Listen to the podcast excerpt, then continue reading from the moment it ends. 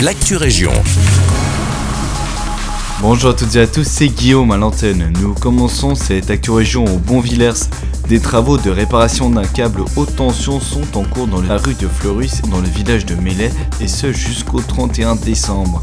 En conséquence, le stationnement est interdit de part et d'autre de la voirie entre le numéro 75 et le numéro 90.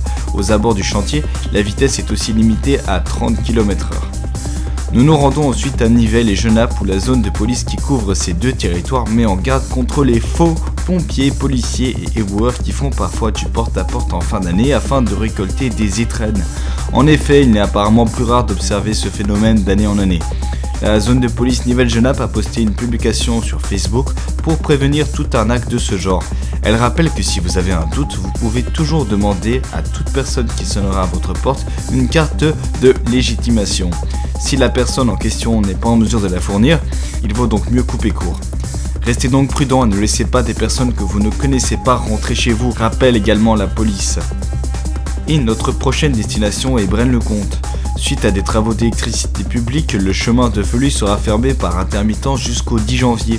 C'est la portion située entre le chemin de la Fontanelle et le chemin au Loup qui est concernée. Le chantier s'éteindra de façon discontinue pour un total de 3 journées, en fonction des conditions météorologiques. Plusieurs itinéraires de déviation seront mis en place lorsque la portion de voirie sera fermée. Plus d'infos sur le site de la commune ou en contactant le service mobilité. Ça sent le sapin pour ce flash de l'actu région malheureusement. Mais nous faisons une dernière halte à Nivelles avec le bilan du marché de Noël de ce week-end.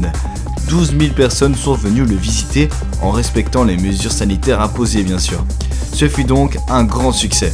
Si vous l'avez raté, n'ayez crainte, le marché se poursuit ces 17, 18 et 19 décembre. De multiples idées de cadeaux et plaisirs de bouche seront proposés parmi les 26 chalets qui sont sur place.